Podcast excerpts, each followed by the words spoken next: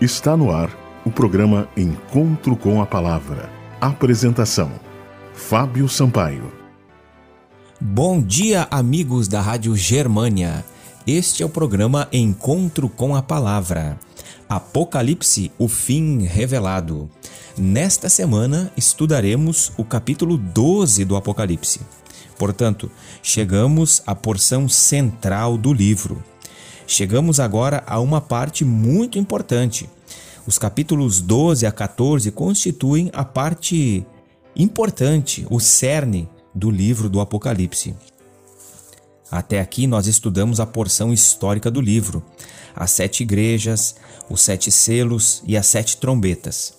Depois dessa parte central, estudaremos a porção escatológica do livro, as sete pragas, a queda de Babilônia, o milênio e a Nova Jerusalém.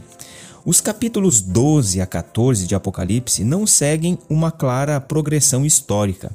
Em vez disso, ocorre uma espécie de montagem animada que nos conduz repentinamente para diante e para trás, de modo a produzir em nós a impressão desejada. Seria como que um filme da vida do grande campeão Ayrton Senna, que inesperadamente o mostrasse dirigindo seu Fórmula 1 e depois apresentasse imagens do garoto dentro de um kart. Uma outra cena que o apresentasse no pódio recebendo o seu terceiro título mundial e logo depois uma emocionante vitória de sua carreira debaixo de muita chuva. Enquanto nós estivermos estudando essa parte central do livro do Apocalipse, devemos estar atentos a estas transições abruptas na linha do tempo. Apocalipse 12 nos apresenta um resumo do grande conflito entre o bem e o mal, entre Deus e Satanás. Nós podemos dividir esse capítulo em algumas sessões: a origem do pecado e o início do conflito lá no céu.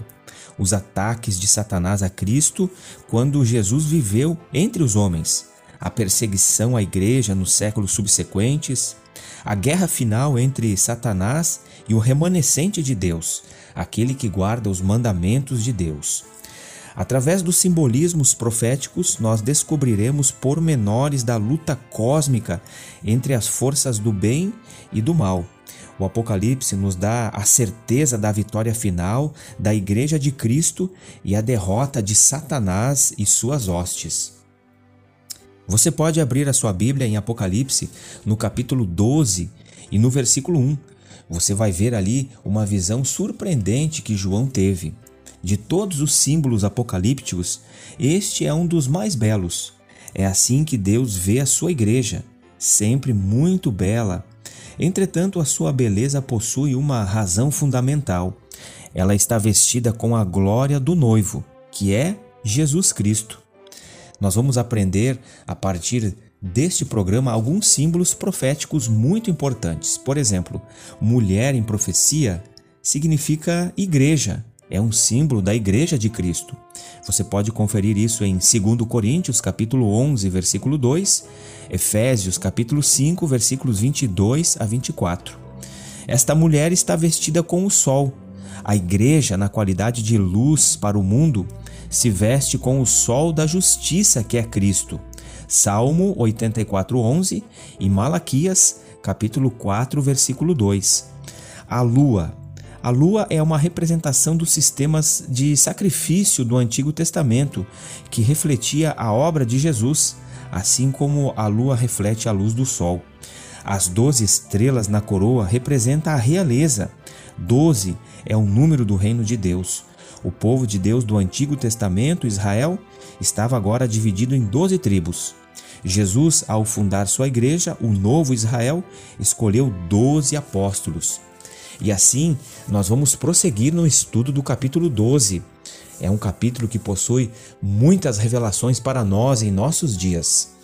Este foi o programa Encontro com a Palavra de hoje.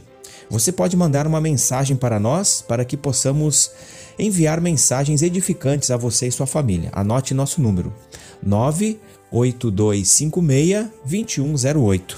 Que Deus abençoe a todos e até o próximo programa. Você ouviu o programa Encontro com a Palavra uma mensagem de esperança para você e sua família.